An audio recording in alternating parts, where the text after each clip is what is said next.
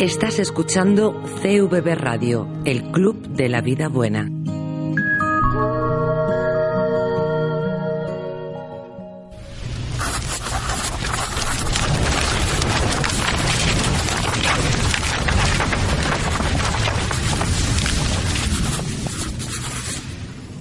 Un nuevo amigo de Tomos y Grapas, Salvador La Roca, nos envía un saludo. Hola amigos de Tomos y Grapas, un saludo de vuestro amigo Salvador.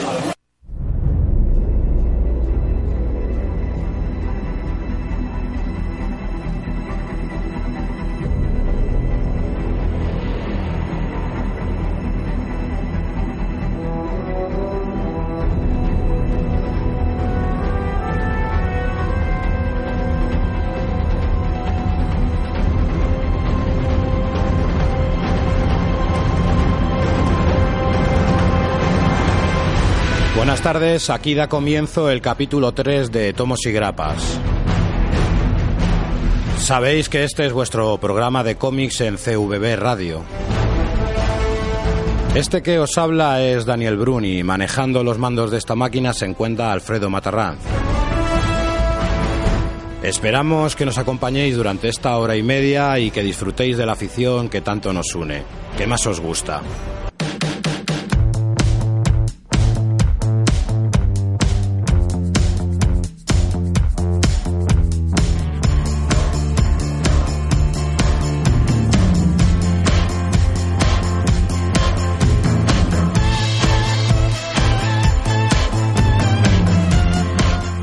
Este viernes os vamos a traer, como es de costumbre, nuestras noticias y novedades que hemos ido recogiendo y que destacamos de esta semana. Y tras esto queremos analizar en profundidad dos grandes clásicos del cómic. Eh, uno se trata el poderoso Thor de Walter Simonson. Eh, estamos ante una de las mejores etapas del personaje. Y otra gran obra como es La broma asesina, que poco tenemos que decir de ella. Para ello hemos reunido a nuestro Consejo de Sabios para hablar de ella. Tenemos a Adrián Sacristán. Hola chicos, nada, otro viernes más y nada, me gustaría decir una cosa que es que estoy muy sorprendido de, de Twitter, de la gente, de los oyentes, de yo estoy sorprendido de salir del programa, ver el Twitter y ver que hay gente que nos está escuchando en directo, que está comentando en directo muchas veces y luego eh, cada vez que anunciamos cualquier contenido del programa, como la gente empieza a debatir, empiezan a hablar entre ellos. De verdad, muchísimas gracias a, a toda esta gente que hace eso, que interactúa con nosotros. Nada, una gran familia. Sí, la verdad que yo también estoy sorprendido y creo que estamos todos bastante contentos. Eh, también tenemos a José Ramón Álvarez. Hola, buenas tardes, ¿qué tal? ¿Qué tal? Muy bien, hoy venimos con los deberes hechos, muy preparados. Además, cómics de tu época. Sí, la verdad es que sí, no me puedo quejar porque bueno, el tema del programa a mí me viene muy bien. y también tenemos a Eduardo Díaz. Hola, buenas tardes. Felicidades por esa guía, ese checklist que has hecho en, en el blog de, de, Infinito, del evento. Gracias, lo único que sea de utilidad para la gente, que espero que sí. Hombre, quien se pierda con eso... Ya no tiene solución. Ya no tiene solución.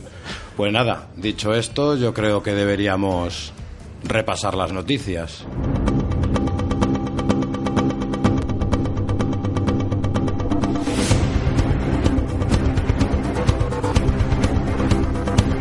¿Y qué noticias nos traes por aquí, Adrián? Pues noticia frasquita, y es que ayer la Fox anunció de manera oficial que para febrero de 2016 tendremos película de Deadpool, o Masacre, por aquí.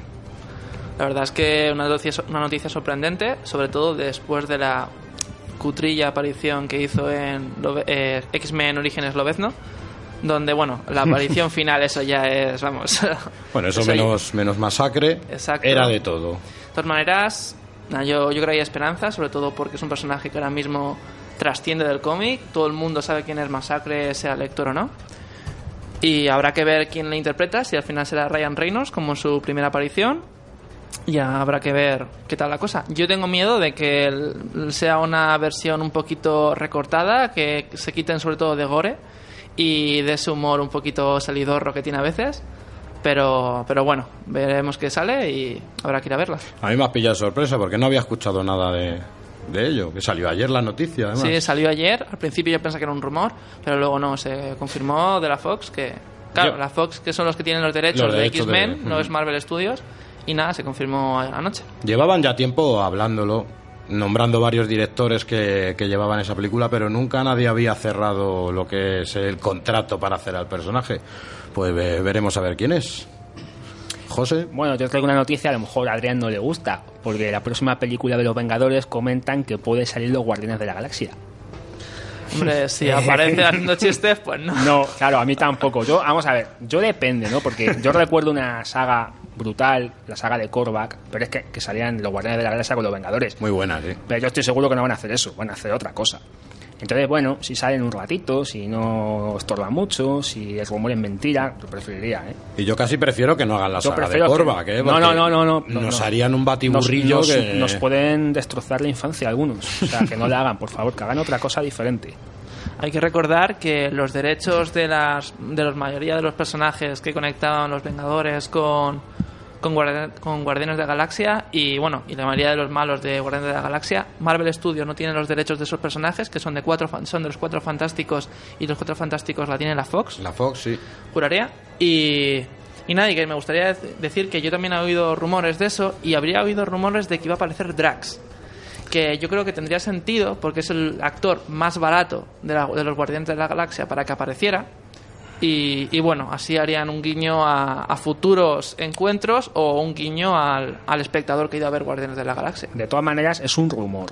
¿eh? Es un rumor. Vamos a esperar un poquito a ver si es suerte y es mentira. Hombre, en estos últimos años sabemos que el tema de cómics, cine, se mueve todo en rumores Claro, eh, es que es y eso. tenemos Al una final- noticia pues cada pasa. tres días. Claro, entonces es la forma de crear expectación. Seguramente los tendremos ahí. Pero bueno, vamos a esperar. a. Y tontos nosotros que nos crea la expectación. ¿eh? Efectivamente, lo peor Ah, es que iremos a verla, ¿no? Pero bueno, Sí, sí, salga quien salga. o sea. sí, claro, estamos enviciados.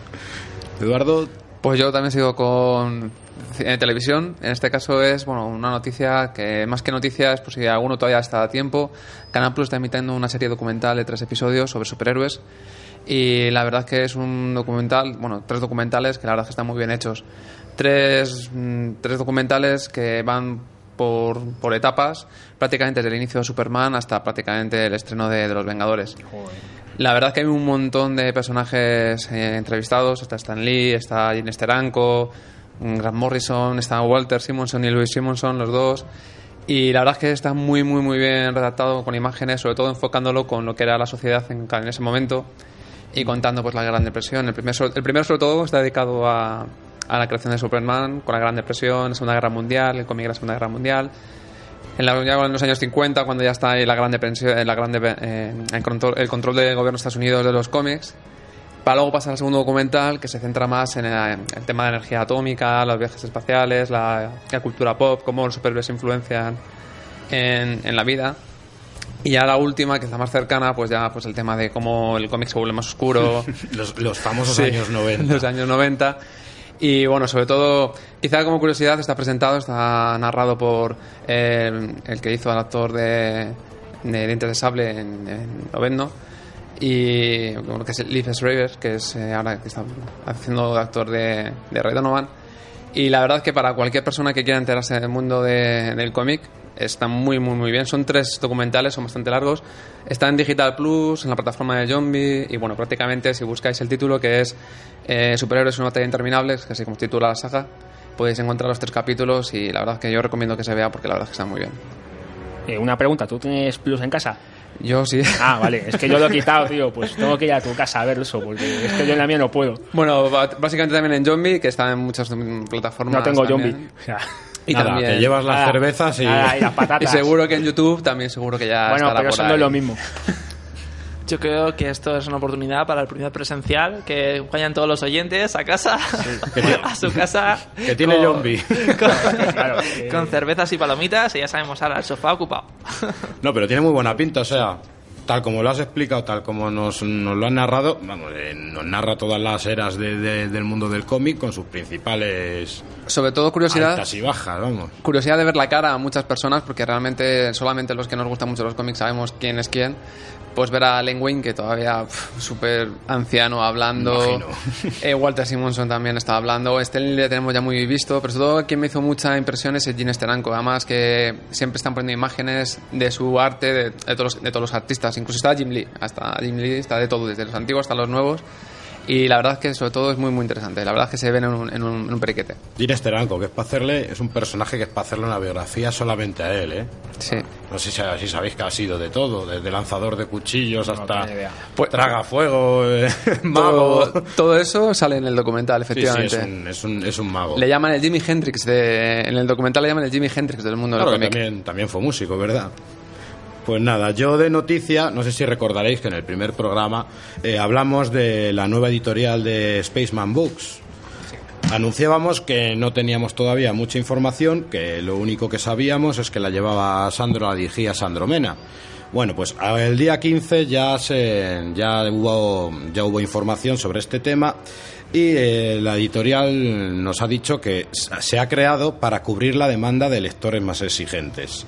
Han hecho un estudio de mercado y viendo que no es posible acometer el proyecto de traer eh, novelas, sobre todo porque se van a basar sobre todo en novela gráfica y cómic franco-belga, van a contar con el apoyo de ECC Ediciones para el tema de la distribución para hacer que esto salga porque si no veían que el mercado era bastante bastante difícil.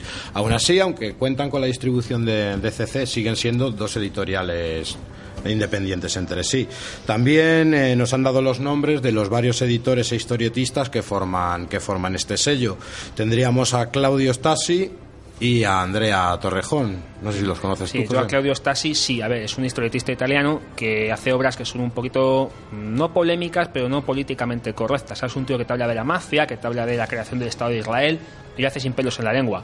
Entonces, como obra suya, yo he leído Brancaccio, por ejemplo, que es una historia de la mafia muy interesante. Entonces, lo que va a hacer Claudio Stasi parece ser seleccionar material. Claro, cuando hablamos de cómic italiano, una cosa es el fumeto, que no van a sacar eso, porque No. eso, eso en España no funciona, y otra cosa son novelas gráficas.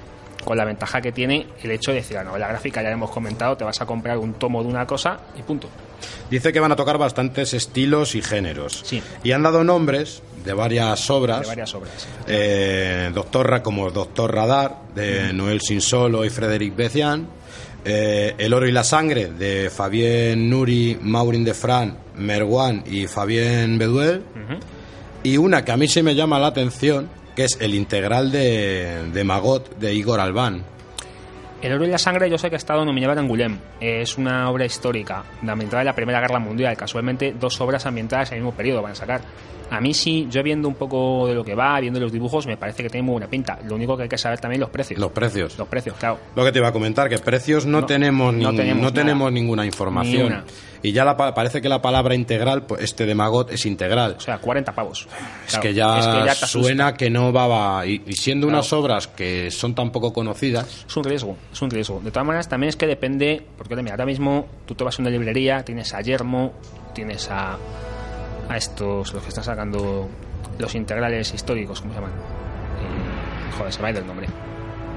Mm, BD, BD, sí, Sí, clásico. BD. clásico BD, que están sacando Michel Tanguy y todas estas cosas. Tienes a Glenat, eh, ECC también se ha metido, entonces ahora se meten estos también. Son cinco editoriales, me parece, los que están un poquito inundando el mercado. Entonces, mm, a mí sí me parece bien, o sea, cuanto más tengas para elegir, mejor, ¿sabes? Hombre, O sea, siempre, siempre, claro. vamos, desde aquí vamos a apoyar la Sí, iniciativa. sí, sí, desde luego. O sea, a mí me Y vamos a desearle toda la suerte del mundo, Claro. pero es verdad que entran con un material que es muy difícil para el mercado, quizá porque, mm, porque el lector no claro, lo conoce. El lector no- de a pie, digamos, le va a resultar un poco novedoso. Por eso digo que depende de los precios, sobre todo. Pero bueno, bien.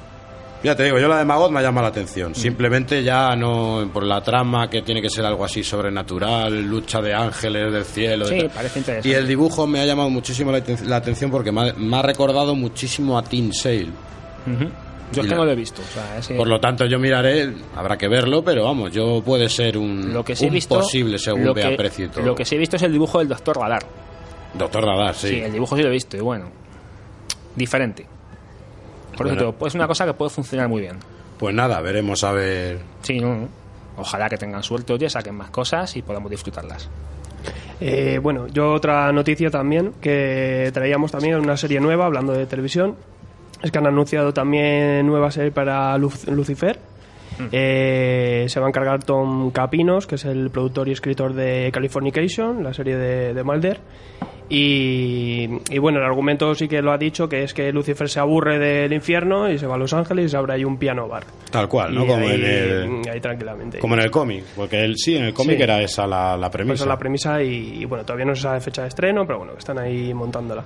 Y también, bueno, eh, ya hablando de series, eh, eh, dentro de poco se estrenan tres series también basadas en cómic.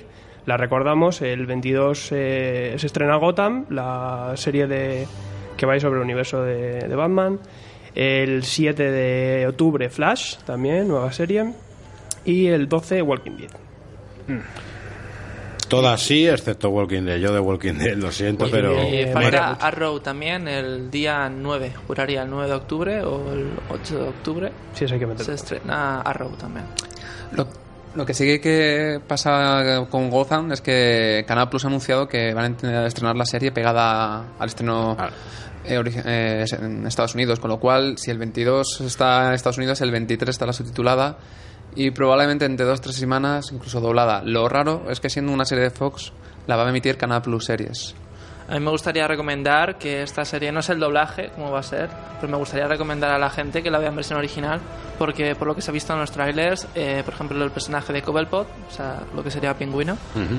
eh, el tío, o sea, yo me lo creo, o sea, espectacular la actuación, no solo eh, en- de una manera gestual, sino el- la voz que pone el tío. A mí es, es, es un actor que ni conocía y desde que le vi en el tráiler me está interesando en ese actor y nada, yo es una serie que a unas, ve- a unas veces la veo en versión original, otras no, pero esta tengo clarísimo que voy a verla en versión original. Y bueno, también podemos aprovechar porque justo hoy es el cumpleaños, eh, cumple 86 años el actor de, de Batman. Eh, cumpleaños Adam West. un clásico. Ha coincidido y así que hoy felicidades para él. Pues mira, ya también aprovecho que mi novia también cum- cumple años hoy y también la felicito. Felicidades.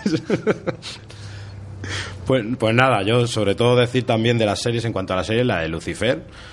A mí me hace ilusión porque es una serie que yo creo que ha tenido, que ha estado bastante, bastante marginada. Ha sido una serie que salió de spin-off de, no sé si la habéis leído, salió de spin-off de Sandman y la serie pues siempre ha quedado como un secundario de Sandman y no se le ha hecho mucho caso y yo puedo decir que he leído la serie completa y es disfrutable 100%, con un buen equipo, un buen equipo creativo y si podéis aprovechar antes de que antes de que saquen la serie de televisión, si podéis leerla, leerla también, muy recomendable. Pastizal también. Y por último tenemos una noticia para compensar un poco la balanza que hemos hablado mucho de DC y sus series, noticia de Marvel que anuncian un poco por sorpresa la publicación a final de año de una miniserie que está protagonizada por Thanos contra Hulk. Eh, al parecer esta serie ha sido un poco la gente se ha quedado un poco por sorpresa y todos creen que es un poco porque el éxito que ha tenido Gene Starling con la última novela gráfica original que ha sacado sobre Thanos que se titula La Revolución Infinita Sí. y parece que quieren aprovechar eh, un poco el tirón que está teniendo Thanos, porque está tomando protagonismo cada vez en el universo Marvel. El argumento no se sabe mucho, pero bueno, eh, aparte de Hulk y Thanos, seguro aparecerán Vengadores, Iron Man, Shield, parece que es una negativa por ahí. Y bueno, pues estaremos todos esperando a que, a que la publiquen. Lo malo es que yo creo que últimamente Gene Starling está trabajando mucho con Thanos, está trabajando mucho estas series sin tener constante la evolución que está tomando en el universo Marvel y sin respetar la continuidad en ningún momento. Y a mí Gene Starling, vamos, sabéis que me declaro fan de Gene Starling, pero creo que ya su- sus trabajos están quedando un poquito desfasados, un poquito... se nota el paso del tiempo. Y luego, curiosamente, Gene Starling con el tema Guardianes de la Galaxia estaba como un poco enfadado al principio, porque como que no eran sus personajes, pero hace poco por sus redes sociales afirmaba estar muy contento, porque estuvo invitado en la premiere de Guardianes de la Galaxia y parece que bueno, trabajando sobre Thanos, parece que ese enfado o esa especie de pequeño rifirrafe ya está olvidado y está ahora a todo máquina. Aún así yo creo que picaremos y, y serán nuestras esas series. José, última Bueno, noticia. Sí, la última noticia es que hoy ha salido a la venta la revista Plot 2.0, dedicada a Thor de Walter Simonson. Es una revista realizada por Ferran Delgado, que ha sido una persona que ha trabajado para Forum como rotulista. La revista se la hace él solo, él mismo se la distribuye, con lo cual tiene mucho mérito la iniciativa que ha tenido. Es el tercer número que sale de la revista y bueno, es una revista que ha tenido una acogida muy grande en las redes sociales. La verdad es que lo, se ha vendido muy bien, no se lo esperaban tanto auge de ventas. Y bueno, es una revista que lo que tiene es que nos, nos transporta a la época en donde se ha realizado la obra. Es decir, todos los entresijos, todas las cosas que no sabemos, el por qué se hacen las cosas. Los tejemanejes de Jim Shooter en la editorial en aquel momento. Cifre- sí, complicado el tema, ¿verdad? Sí. eh, bueno, Otro, otro programa. otro programa para ese señor aparte. Es que el apellido Suter suena Sí, muy feo. suena muy feo, ¿no? Pero es que era un poco especial el señor. Y bueno, también hay una cosa muy interesante que es, porque bueno, cuando las personas de mi generación, cuando comprábamos Forum, eh, las colecciones no salían, digamos, salían desfasadas. O sea, el número que salía de Thor, por ejemplo, no se había publicado a la vez que el número que salía de Factor X o que el número que salía de Spider-Man. Cierto. Entonces, esta, esta revista te pone un poco en perspectiva, ¿no? Más o menos saber en esa época qué se publicaba, qué colecciones se publicaban a la vez y las cifras de ventas cómo eran, que muchas veces te llevas una sorpresa muy grande. Yo sí recomiendo la revista, la verdad es que es muy interesante y te ayuda un poco a, le- a leer historias que quizá no has leído o a comprenderlas de otra manera. Yo también la recomiendo porque además es mucha información, te vienen muchas curiosidades. Sí, sí. Incluso de historias que llevas años y años y años con todo el tema de internet escuchando, escuchando información, todavía te sorprende. Sí, bueno, la verdad es que las dos que hizo de la saga de Finis Escura fueron impresionantes. Sabía muchas cosas que no sabíamos y aportan mucho. La verdad es que es una revista que te digo que, sobre todo además, quizá para gente de mi generación y para gente más joven, de cosas que o no han leído o las han leído a destiempo, les puede ser muy útil. Además, mucho material gráfico original. Sí, Sí, cierto. Sí, muchos originales y muchas cosas, te digo, cartas de los lectores, correos de la época, que bueno, que te ayudan también a entender la relación del momento en el que se acaba la, la historia, que muchas veces las cosas en su momento no son como son ahora, ¿sabes? Ahora las ves desde tu punto de vista. Es un trabajo muy nostálgico. Sí, muy nostálgico, Muy efectivamente. nostálgico. A mí, vamos, la- cuando la he ojeado, cuando la he estado viendo y tal, me parece, me parece que es un trabajo además hecho con mucho mimo. Sí, con mucho, con mucho cariño. Mucho cariño, mucha cabeza y se notan que son unos 27, 28 años de Sí. estar en el mundo de, Sí, del sí. comilla. Efectivamente. Pues nada, si no tenemos más novedades, pasemos a lo siguiente.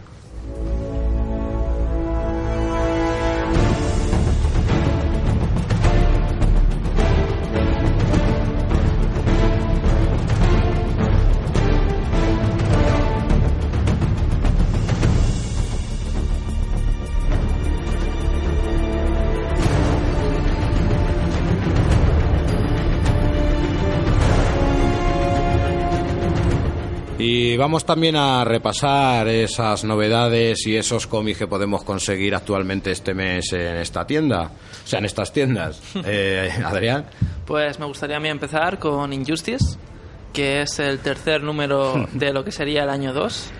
Y, y nada, no puedo, no puedo hablar realmente esta colección, para quien lo sepa, es una colección que se publicó en su momento en Estados Unidos de manera semanal en, en, en Internet, de manera digital. Luego, cada mes se ha ido vendiendo lo recopilado durante, durante, durante el mes en, en la web. Y aquí se está haciendo lo mismo. No podemos hablar de autores ni dibujantes porque muchas veces cada 5 o 6 páginas están cambiando de guionista y dibujante por el formato en el que se editó en su momento. Eh, decir que, recomiendo absolutamente esta saga.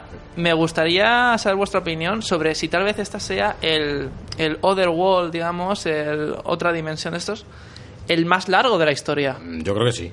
Porque es pensando que va en Estados Unidos está a punto de acabar el año 2. Eso ya son 24 números, más los anuales 26 números. Y lo que le queda Y todavía. lo que le queda, por supuesto, porque, es Porque una no saga es que una está cosa que vendiendo se bien. cerrando, es que- Se está abriendo todavía más. Se está vendiendo muy bien. A mí al principio me sorprendió un montón porque se estaban cargando a los personajes principales de DC, se los estaban cargando, cada, cada, cada número se cargaban a tres personajes principales de DC y decía, joder, se les va que se les van a acabar los protagonistas. Pero no, por lo menos por ahora, al ritmo que lo estoy leyendo aquí de España, hay muchos protagonistas, sigue teniendo mucha fuerza Sí. el cómic. Y, y ya está, lo, lo recomiendo. No sé si alguno habéis leído Injustice. Yo no sé si te pasó a ti, que yo la primera vez. Además, creo que lo anunciaban como de los guionistas de Mortal Kombat.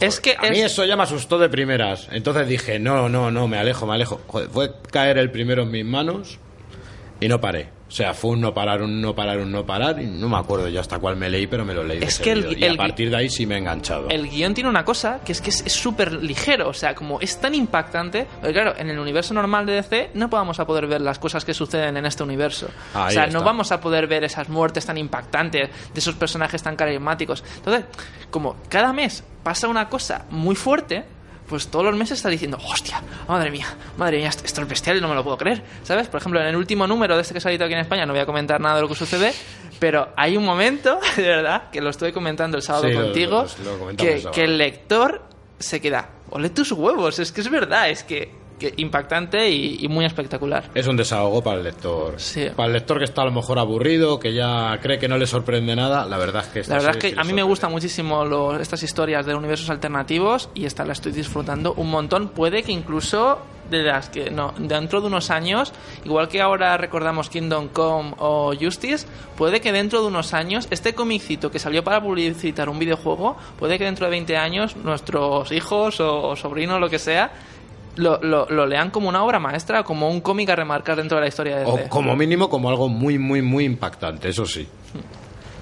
Bueno, yo quería recomendar un integral que ha salido esta semana, que es el de Buddy Longway, que te lo está enseñando hace un momento, que la verdad es que es muy bueno, es una historia del oeste, eh, por encontrar semejanza a una película que se llama Jeremiah Johnson, que no sé si la habéis visto, que va de un trampero que vive con los Sí. del bosque y rodeado de indios y tal. Es un cómic al principio es un poco infantil quizá, porque el dibujo es muy primitivo, pero en dos, tres álbumes el dibujo cambia de una forma radical. Se empieza a parecer un poquito al Blueberry. Cierto, es que además es que es impresionante es como me lo has impresionante, es impresionante la evolución que sigue. Entonces, bueno, la gente que se lo compre a lo mejor cuando se lea los tres primeros álbumes puede decir, bueno, esto es un poquito así, pero no, no, luego, luego mejora mucho.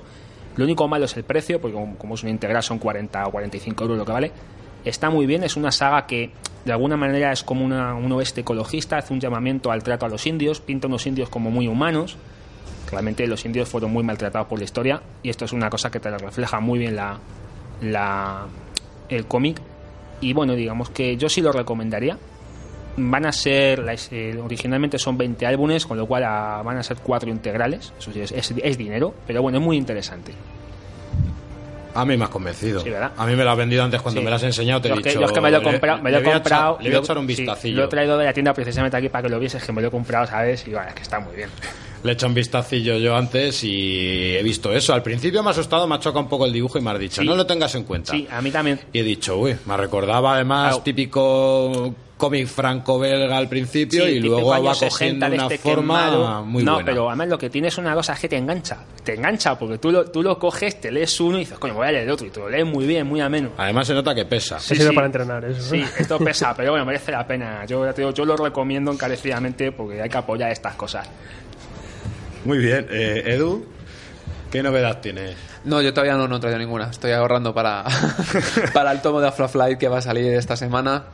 Y en cuanto me haga con él, pues eh, lo traeré como Bueno, novedad. pero aunque no... De Alpha Flight sí lo querrás coger por algo, lo querrás... Bueno, la- un poco como le pasa a José Ramón con un plot eh, y Thor, que es eh, para mí la época de John Byrne la en la que me empecé a, co- a coleccionar cómics y Alpha Flight, digo, las- siendo fan de la Patrulla X, Alpha Flight es la segunda colección que todo buen seguidor mutante tiene que tener. Muy buena. Además es que es de nuestra infancia casi, esa colección. Sobre todo el personaje indicador, que además era el nombre que tenía al Sí. principio. Han cambiado luego varias veces que quizá el nombre. Era es el uniforme de superhéroe que para mí es el favorito. La bandera canadiense. Arriba Canadá. Hombre, yo tengo que decir que, bueno, yo soy el- mucho, muchas veces aquí el jovencito y yo me la leí en su momento, hace ya 6-7 años, y no me la acabé, ¿eh? A mí no me gustó. Es que pasa, Ah. pasa una cosa, a ver, una cosa es la etapa de John Byrne, que es muy buena, y luego... Yo leí el comienzo, yo leí unos fácilmente 20, 30 números y los últimos 5 números ya fue con- aguantando diciendo, joder, no me está convenciendo mucho. También es cierto que yo era un momento en el que yo era más jovencito, todavía más jovencito que ahora, eh, acababa de leer la era de Apocalipsis, que Claro, es, es lo que, que- me había enganchado es a que no- Kirkman no en ese no momento. ver. Claro, la era de Apocalipsis era mucho más oscura, mucho más No. impactante, mucho más estos, y a lo mejor sí que es cierto que se le notaban un poquito los años en comparación. Y además, sobre todo, siempre he querido ver lo de los Gamma, bueno, Beta Flight y Gamma Flight que estaban por ahí, nunca se rumoreaba ahí, se les veía ahí de fondo. La verdad es que me interesa mucho. Pues nada, cuando lo tengas, Lo traemos. lo comentará más a fondo. Caballero. Hola. usted- Eh, nada, yo simplemente mencionar muy brevemente que también esta semana acaba el coleccionable de New X-Men, la etapa de Grant Morrison, con el número 8, que eran 8 volúmenes a 10 euros más o menos cada uno, menos el primero a 5.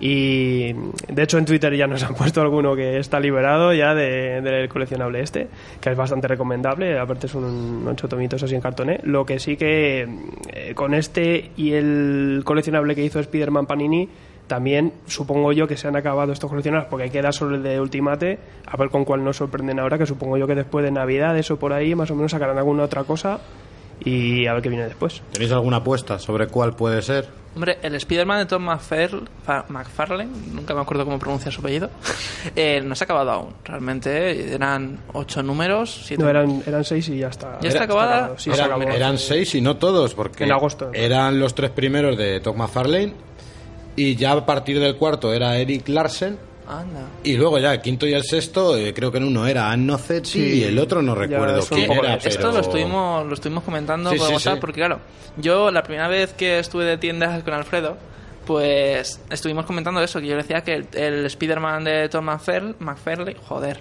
de Todd McFarlane. McFarlane, vale, perfecto. Intentaré recordarlo. Eh, ya estaba incluido en los tomos azules de Planeta Agostini. Y de esto de que estuve revisando y esto, y tenía la curiosidad de que si realmente toda la colección iba a ser de Todd McFarlane. Y, y ahora, bueno, pues ahora me, me lo estoy confirmando. Entonces, no, no, lo yo, presentaron así. Yo además te puedo decir que yo sí los cogí. Los cogí porque los que tenía de Forum los tenía ya bastante No, y machacados. da, y da miedo abrirlos. Y los cogí. Y encima era del formato otoñal, este que se cae la hoja. Entonces me cogí lo que es el formato coleccionable y me cogí solamente los tres porque eso lo que os iba a decir, que lo recomendable es lo de Todd. Aunque lo siguiente no está tan malo, porque lo, lo revisité hace poco, toda esta, toda esta etapa, y no es tan malo, pero sí que es cierto que sí, lo que realmente merece la pena, lo bueno, lo, lo carnoso de esta colección son esos tres tomos, es cierto. Y yo de novedad, pues no sé si habéis leído vosotros, yo creo que José sí, el último tomo que, ha sacado, que han sacado de Norma de Hellboy, que se llama La mansión de los muertos vivientes. Impresionante. Estamos hablando de un trabajo de Mike Miñola y de Richard Corben a los lápices, que a la vez es el- la segunda parte de otra, de otra novela gráfica que ya en su día hizo Corben. Hellboy en México. Hellboy, pues es- mm, la premisa es que nos habla del año 56, de esos pasados, del pasado de Hellboy, en la época en la que estuvo en México, haciendo lucha libre mexicana. Y al mismo tiempo cazando vampiros en el desierto, o sea...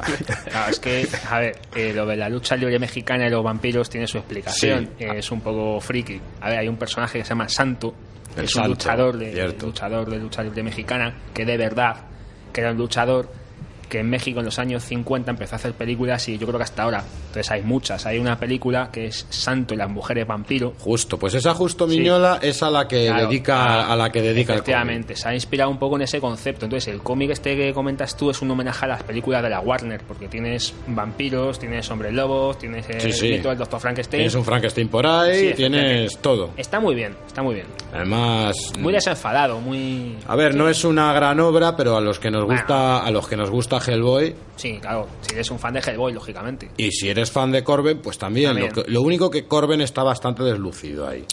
Corben parece que cuando entra a trabajar o bien para Dark Horse, para Marvel o para otra editorial, parece que se que no Es es como humano. que le- se frena. Es humano también. ¿eh? Si no hace hombres desnudos y Tetas mujeres y des- culos, efectivamente, ya Corben es menos Corben, pero bueno. Parece que cuando les hace vestidos, los hace a Es chaparraetes y es ya que no... yo de Corben tengo todo, ¿sabes? Entonces, claro, eh, sí tienes razón, ¿no? Lo mismo Blockstar que esto. Pero vamos, el tomillo sí. son 100, 100 páginas, 10 euros, Muy bien de precio. para ser norma bastante bien. Es más fino y en el mismo formato de los que ha sacado de los otros 17 Sí. que, sacó- que sacaron de, de Hellboy. Y bueno, para fans de Hellboy y si queréis ver algo bueno y reíros, es bastante bueno. Sí, bueno, y si ya os veis la película de Santo, pues ya ni te cuento. Y si os gusta eso, si os gusta ese tipo de películas, os va a gustar. Bye.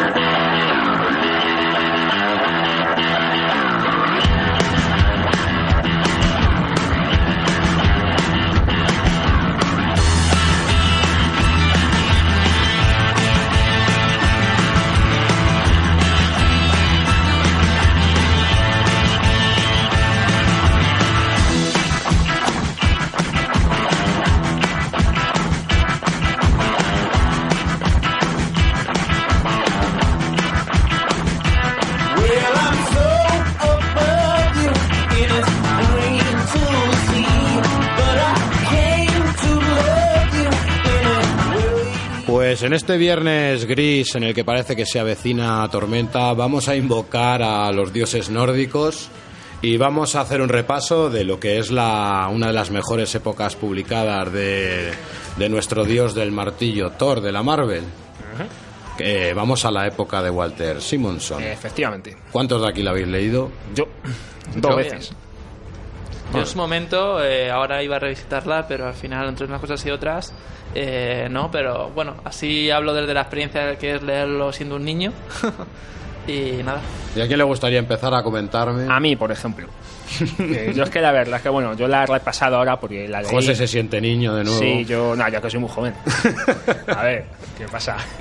Yo la verdad es que la leí en su día, pero no, no, la, no la leí cuando la publicó Forum, la leí un poquito después.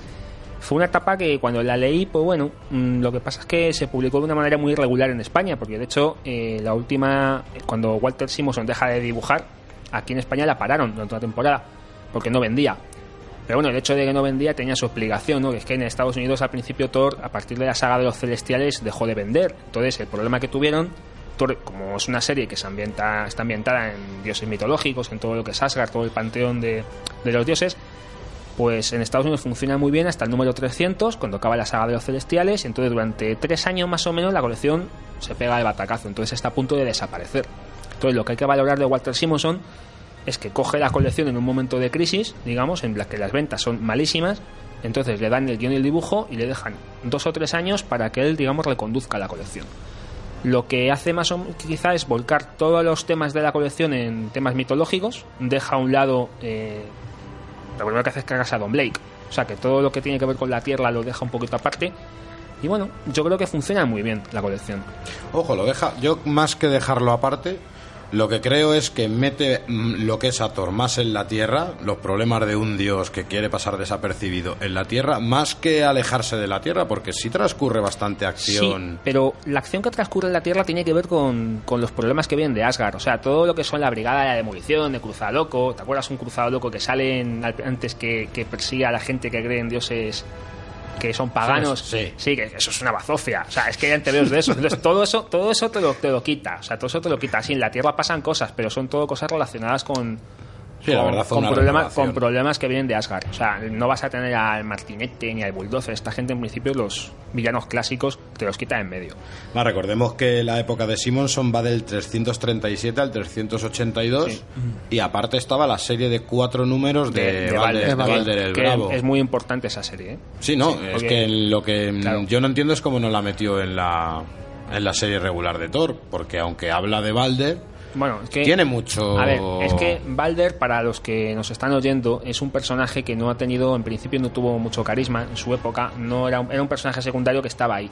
Entonces, en los números previos a la llegada de Walter Simonson, Balder tiene un, le pasa una cosa, es que le matan. En teoría, Balder no debe de morir porque es invulnerable a todo, salvo al muérdago. Entonces, Balder le matan, viaja al infierno y ahí ve toda la gente que se ha cargado. Todos los que ha, ha matado ante estos años. Entonces, eh, tiene un trauma de la leche sale del infierno y cuando sale de ahí vuelve con el pelo blanco y está gordo. Entonces, cuando tú empiezas a leer esta etapa, ves un Balder decaído, ves un Balder deprimido, y entonces a partir de ahí empiezan a pasar una serie de cosas. A mí una cosa que me gusta mucho de Simonson, que es el tratamiento que da a los personajes secundarios. sí. Es bestial. Porque tienes, por un lado tienes a Balder, pero también tienes al Verdugo, por ejemplo, que es otro personaje que ha Joder. estado ahí como muy a la sombra de la Pues de encantadora. eso hay que hablar porque Claro. yo creo que para mí la imagen más icónica, porque yo por ejemplo Walter Simonson lo que sí veo que tiene en el Thor es que crea mm, de las más grandes imágenes icónicas de Thor. La- una, una de las imágenes del destructor de, de este de ¿cómo se llamaba? Krun o Scourge, el destructor. Sí, el verdugo. El verdugo, El bueno, sí, el verdugo. Una de las imágenes más icónicas es cuando está en, en el infierno, en el infierno de sí. Ela y termina Y- como y termina. cubre la retirada. Bueno, yo yo Bueno, creo que con el tiempo que pasa no es spoiler. Aquí no hay spoiler. A ver, cubre la retirada de todas las tropas de Asgard que han ido a rescatar a unos humanos que han acabado ahí de mala manera. Entonces el tío coge una K bueno, coge dos AK-47, entonces tapa la entrada del puente para que ellos puedan escapar. Y claro, aparentemente muere. Pero vamos a intentar, para que no se pierdan tanto los oyentes, vamos a, vamos a intentar. Eh, ¿Cómo empieza la época de, La época, de Walter Simonson? la época de Walter Simonson empieza con la balada de Billy Rayos Beta, que Billy Rayos Beta es un personaje con cara de caballo que viene de un planeta que, bueno, digamos que... A ver si me acuerdo bien. de O esto. ciervo. Porque es un Bueno, era híbrido raro. El, el cráneo de un, de un, de un equino. Lo Un equino, sí. Yo, pienso en un, yo pienso en un caballo. Sí, es un caballo, es un, cara es un es de caballo, es la cara de caballo. Realmente el tío es que... eh, Se basó en eso, vamos. Sí. Él ha afirmado que se ha basado. Además, yo hay rumores de que la china de, de Anatomía de Grey es, es, de origen de este tío, ¿sabéis? Bueno, a ver, que no perdemos. Eh, la, la saga empieza realmente porque hay un personaje, que este personaje, Billy Radioveta, eh, acaba en la Tierra, lleva unas naves con todo su pueblo que van dormidos y les persigue unos demonios. Entonces este tío combate con Thor en la Tierra, a Thor se le cae el, el martillo y de pronto se convierte en Donald Blake. Entonces el otro agarra el, el palo y, de, y al agarrar el palo se transforma en una especie de Thor. Que no es Thor, pero bueno, el martillo digamos que es digno de levantarlo. Y dice aquí, ¿qué ha pasado? Y entonces a partir de ahí, ahí tiene una relación con Thor un poco rara. Son rivales, pero de alguna manera tienen admiración mutua. Y yo creo que este personaje, la función que cumple en la serie simplemente es quitar a Donald Blake de en medio. Sí. Es, es para lo que está, sí, porque luego luego no vuelve a pasar- a aparecer casi. Le gusta mucho Sif, está ahí a ver si pilla, ¿no? Pero es un personaje que luego no le hemos vuelto a ver. Realmente, a través de que, bueno, como tiene que haber un martillo para los dos, porque los dos son dignos, Odín decide hacer dos martillos. Y como este señor, pues le han sometido a una serie de tratamientos mecánicos y tal, y le han dejado su, su cuerpo original extraterrestre, o sea, no de lo que era, pues Odín le da un encantamiento para que cuando golpee el martillo contra el suelo, pues se convierta en una persona normal. Pero claro, Thor a su vez pierde la personalidad de Donald Blake, que yo creo que era un personaje que a Simonson le estorbaba. Sí, además, ya aparte de, aparte de este personaje, luego aparte Simonson presenta muchos más personajes nuevos en la mitología de, Sí. en la mitología de, de Thor.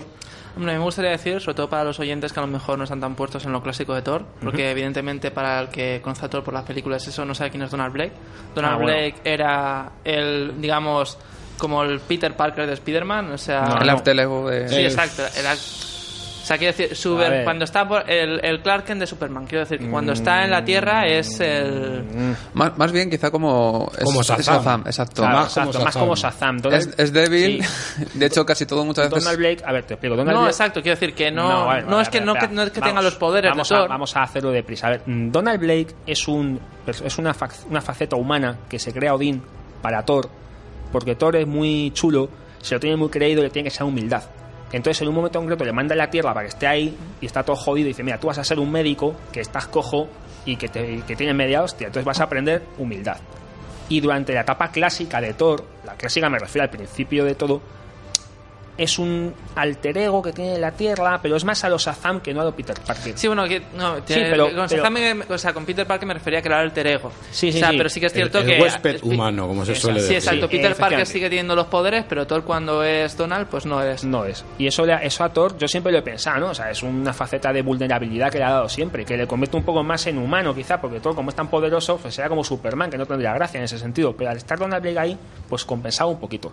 Entonces Simonson a Donald Blake se lo, se lo carga. Más fíjate, me gusta eso que has dicho de la vulnerabilidad. Claro. Porque para Simonson, no sé si os habéis dado cuenta, que el tratamiento que hace de Thor es tenerle Sí, sí, sí, sí. fastidiado, jodido, siempre. siempre.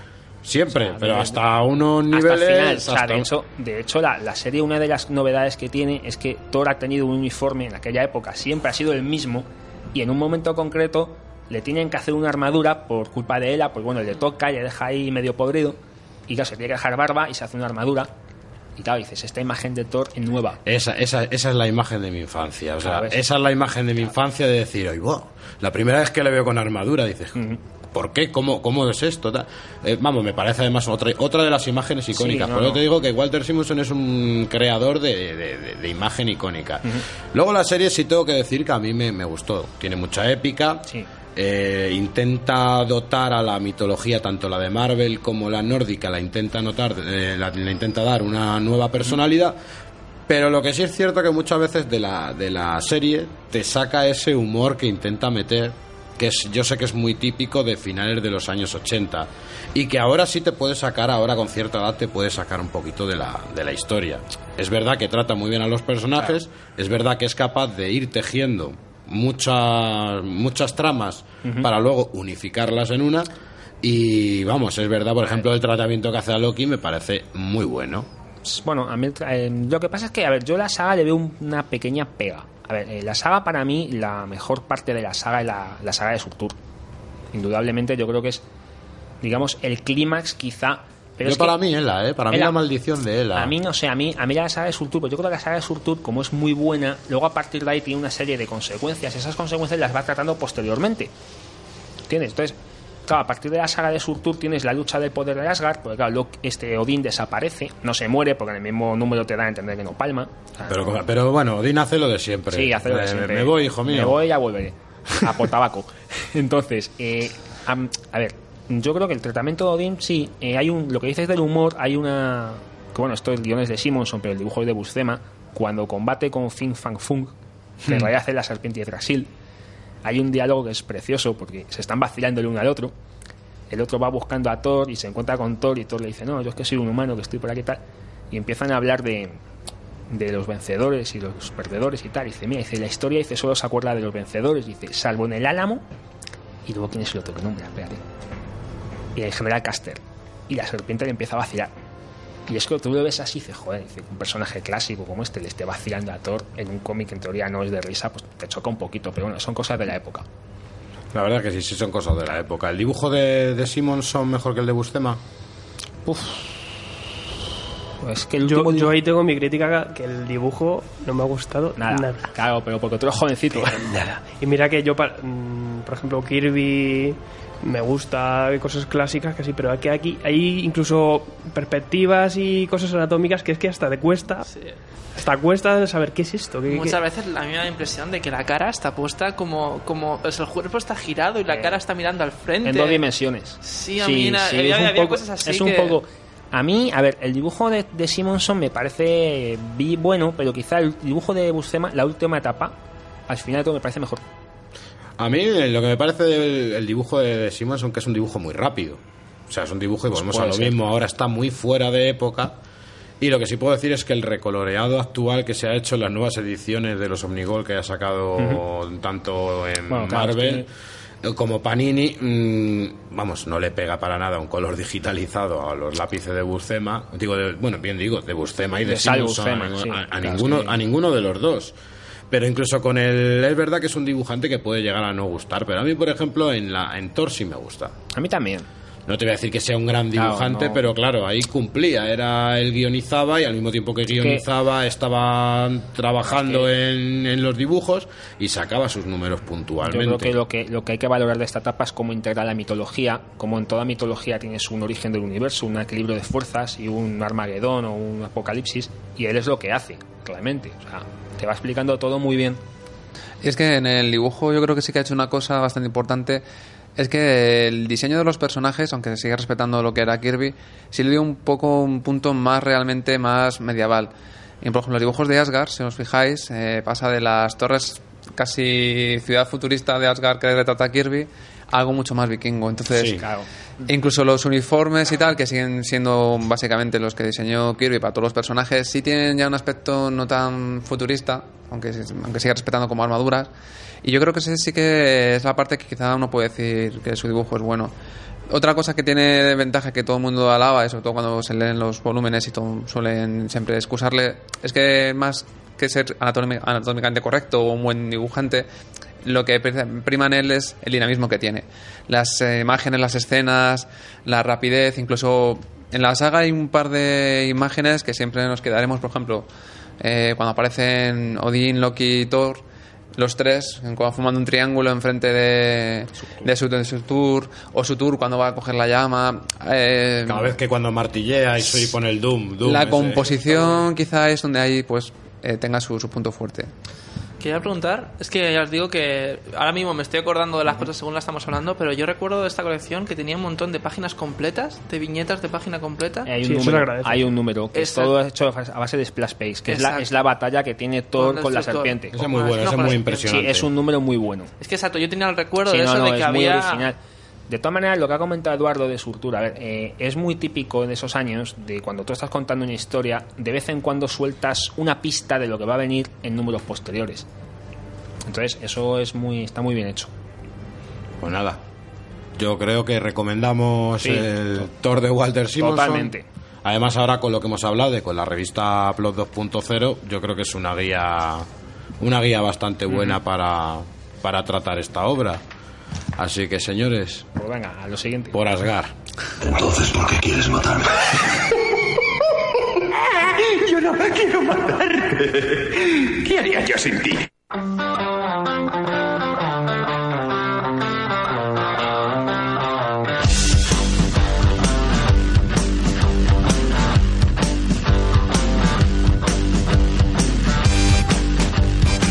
He estado pensando últimamente acerca de mí y de ti, sobre lo que va a ocurrirnos al final. Nos mataremos el uno al otro, ¿verdad?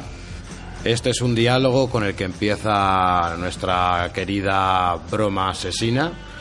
Un diálogo que yo creo que tiene mucho que decir en la obra, que dice mucho en el final de la obra y que ante todo es una obra que levanta mucha, mucha polémica. Mira, ahora, que- ahora que has empezado, me gustaría luego al final del artículo decir las últimas dos frases de ese diálogo, porque también me parece espectacular. Yo creo que ese diálogo es lo que dices, resume la obra. Resume creo la obra. que es si es como ¿Cómo diría yo? Como si es el esqueleto de la obra y todo lo demás, los dibujos, la historia, los personajes, ya, ya es- la carne, es el hueso, pero el esqueleto de la obra es sen- sencillamente ese diálogo. Por eso sale al principio, yo creo, para prepararte de lo que y vas el a final, ¿te das cuenta? Y Durante, al final. al final, a, través de las viñetas, se va, se va explicando otra vez. De todas maneras, creo que estamos pasando de repente del principio que hablando al final.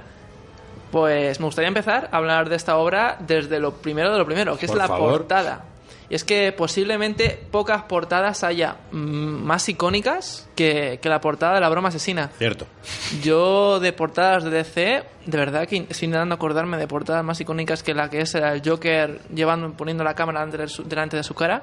Y se me ocurren muy pocas. Y por no decir ninguna, pero bueno. Bueno, alguna hay, alguna hay. Alguna hay, pero ahora mismo así de primeras. Lo guay es que es un, es un selfie, en verdad. Sí, es que es el primer selfie.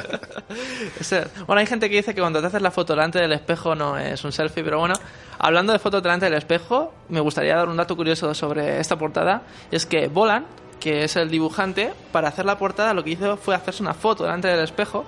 Que él, mira, a lo mejor si eso fuera un selfie puede ser de los primeros selfies de la historia, sí, ilustrados de esta manera. A lo mejor es el selfie más famoso de la historia, este. Y pues no, él se hizo la foto y encima de la foto pues ya él empezó a, a maquear, o sea, dibujó la foto y ya empezó a maquear, a cambiar cosas y esa es la portada que tenemos en nuestras manos.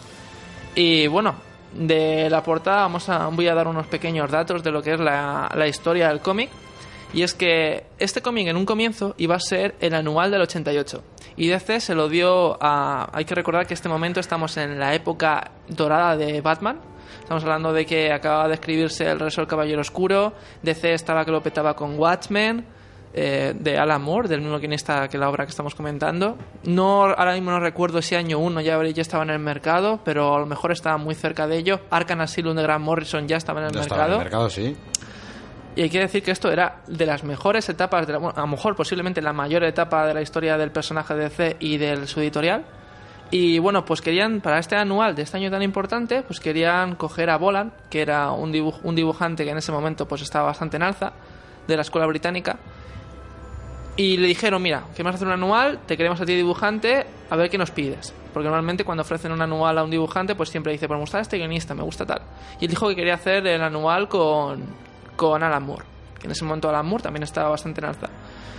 Y al final, pues hablando con Alan Moore, pasó de ser un anual a ser un tomo Prestige. Un tomo Prestige, digamos que es una historia autoconclusiva, eh, más, un poquito más. Si el anual, por ejemplo, en vez de 32 páginas tiene 48, un Prestige pues puede tener 80, 70. Pero hay- para quien no lo sepa, este es un cómic muy sencillo de leer, es muy poquitas páginas, te lo puedes leer sentado en el retrete, y, aunque luego tendrás, te levantarás con el culo un poco dormido. y bueno, a partir de que hemos comentado así un poquito por encima de la historia, vamos a ¿De hablar- qué, ¿De qué trata? ¿De qué trata la historia? Comienza con, con este diálogo que están teniendo, Bat, que acabas de comentar, que están teniendo Batman y, y el Joker en, el asilo de Arkham. Y con una jugarreta así, muy, mal, muy bien llevada, eh, Batman descubre que ese, eh, ese Joker con el que está hablando no es Joker. Esto no es spoiler porque realmente sucede en la primera página. Era un Joker transexual. Era un Joker, sí. Transvestido. y, y nada, Joker lo que está haciendo realmente es que está montando un- su propio circo. en- es un payaso, hay que olvidar que, que el Joker es un payaso, pues quiere montarse su propio circo de los horrores. Y está montando el circo y quiere, pues, utilizar este circo un poquito para, para volver loco a, a los- al principal ayudante de, de Batman, que es Gordon, y a su vez también, pues, conectar un poquito más con, con el personaje de Batman. Eh, yo creo que en este momento sucede lo, lo más importante que para el personaje de Bárbara, que hasta ese momento, bueno, acaba de retirarse de ser Batgirl en el cómic, Pero en este cómic realmente lo que sucede es que aparece el Joker, eh, dispara a Bárbara y la deja en silla de ruedas, transformando al personaje de Bárbara en oráculo. Bueno, más adelante sería oráculo, pasarían unos años hasta que cogiera ese personaje, pero la postraría en una silla de ruedas, cosa que sea sorprendente en el universo del cómic, donde todo el mundo revive y de repente puede andar y cosas de esas continuamente, se respetó hasta el nuevo universo, donde Bárbara milagrosamente volvió a andar. Y fue, y fue polémico el tema. Y fue polémico sobre fue todo... polémico en su día porque hubo mucha queja sobre este sobre este resultado. Hubo muchas quejas sobre todo de que... Pero más que por porque era un personaje perso- femenino. y más exacto, más que porque fuera un personaje feme- o sea, un personaje de cómic, sino porque era un personaje femenino y que parecía que esto fomentaba el maltrato, que fomentaba la violencia Hay que decir que... y es violento. Sí, es que... Mm, Lo que ocurre es que no es explícito directamente. No Hombre, es- algo hay, pero no, no es explícito, es- pero es crudo. Hay momentos, Exacto. por ejemplo, en el que se ven imágenes, supuestas fotografías que le ponen a Gordon para volverle loco de su hija desnuda. que no se ve, y pero no se ve su hija desnuda, pero se que ve que está desnuda. O sea, se ve porque se ven los hombros al aire y se ven los gritos de Gordon. Y aunque yo creo que incluso es peor, porque a lo, a lo mejor ahora mismo estamos más acostumbrados a ver desnudos en, en el cómic, en esa época no tanto. Pero yo creo que es peor, ¿eh? porque lo que te estás imaginando es mucho más grotesco de lo que sería, por ejemplo, ver una viñeta de un cuerpo desnudo. Lo que tú te imaginas por las caras de dolor de Bárbara, eso, el dibujo de Bolan transmite mucho más de lo que enseña, cosa que en mi opinión es un logro. Y bueno, eh, aquí cuando, cuando he dicho que, que yo que lo que quería era conectar un poquito con el personaje de Batman, aquí me ha puesto Sí, un no. Ha habido poquito un de caras. ha habido un ruido, sí, yo lo he visto, yo lo he que- visto. que te muerdo, Habla, ¿no? Aquí habla. tenemos un. Joker y un Batman. Yo, yo tengo una cosa que decir. José Sánchez nos decía la semana pasada, dice, en el último programa dijisteis que iban a salir cuatro finales. Dice, y que va a haber hostias. Dice, que, o sea, nos está siguiendo guerra y muerte ahora mismo. A ver, yo es que, bueno, tú sabes que he hecho un análisis de la obra un poquito extenso que se va a publicar después del programa. Entonces yo del cómic hago otra lectura, ¿vale? Mm, vamos a ver, el cómic realmente es un análisis psicológico, en el sentido de que cuando una persona tiene un trauma, reacciona de una forma concreta. Es decir, el Joker ha tenido un trauma, se ha vuelto loco, pero es que Batman también lo ha tenido, y sin embargo no se ha vuelto loco. Bueno, Bueno, sí, se ha vuelto, lo- se ha Bueno. vuelto un poco pirado, pero lo enfoca de manera diferente. Es decir, uno. pero, Vale, o sea, ante una misma situación y ante un mismo trauma, cada uno tiene una relación distinta. Es, de eso es de lo que va el cómic. Realmente, entonces, lo que quiere hacer el Joker, cuando a Gordon le hace todas las putadas que le hace, porque se pasa y mucho, dice: Yo te voy a demostrar que tú, que un mal día que tú tengas, te puede volver loco. Entonces tú te la Te puede convertir en lo que soy te yo. puede convertir en lo que soy yo, efectivamente. Entonces lo que, lo que ocurre es que cuando empiezan a combatir, realmente no es que el Joker se acerque a Batman, es que realmente se dan cuenta, sobre todo Batman, de que son dos caras de la misma moneda. Además, es una, lo que Claro. estás diciendo tú de que, en mi opinión, de que Batman, de que a lo mejor no está loco. Yo creo que la figura de Batman realmente estamos pensando que es un tío sin poder ni nada que se pone, se viste de murciélago y se va a las calles a dar hostias. Claro. Yo creo que si no fuera porque el tío es fuerte y las hostias no se las dan fuerte y no le dejan en una silla de ruedas, yo creo que es por eso por lo que la peña piensa No, que Batman no está ver, loco. es, pero que, es que Batman realmente lo que hace es que mm, venga en eh, los demás la muerte de sus padres. O sea, han matado a mis padres, pero lo vas a pagar tú. Y tú y el otro. Ojo. Pero a mí está se- un poquito... Es una cosa que Grant Morrison, por ejemplo, en Arkham Asylum, una obra que espero que algún día hablemos, eh, lo lleva muy bien. O sea, esa figura de que Batman es un loco más dentro de esa Sí, de obra hecho, de hace, teatro que es Joker Gotham. hace un paralelismo hablando con él de si es que mm, venimos de lo mismo. Lo que pasa que, que tú podrías llegar a ser yo. O sea, Exactamente, es que es, que es así. Claro. Es, yo creo que la obra lo que intenta reflejar, vamos a contar, antes de quizá ponernos a hablar del final de la obra, vamos a seguir por donde iba Adrián y a decir que Joker secuestra a Gordon y a través de torturas, o Edu, cuéntalo tú si... Bueno, efectivamente, a través de tortura psicológica, viendo las imágenes de su hija, como que era abusado y cada uno puede pensar hasta, hasta qué punto.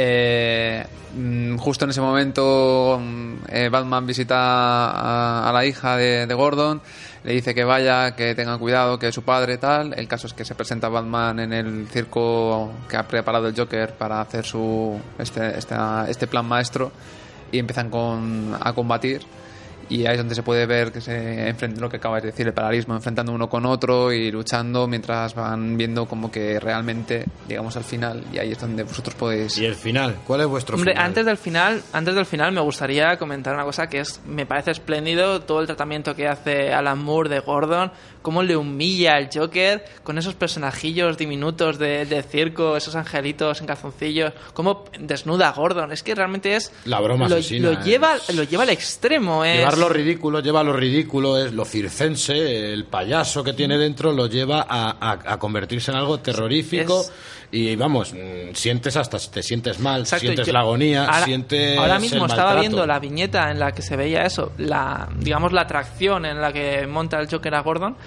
eh, que es que es súper imp- es, es muy visual, es muy impactante. Sí, es Ese el momento, trabajo y el trabajo de Bolan. el trabajo de Bolan, sobre todo, Gráficamente es impecable. yo creo que hay dos viñetas que para mí son las mejores del, de la... Bueno, hay tres. Una por lo icónico que es cuando Bárbara recibe el, el disparo. Otra... ¿Y, dónde, lo recibe? ¿Y Ojo, dónde lo recibe? que donde lo recibe también, aunque no lo creamos, Duele.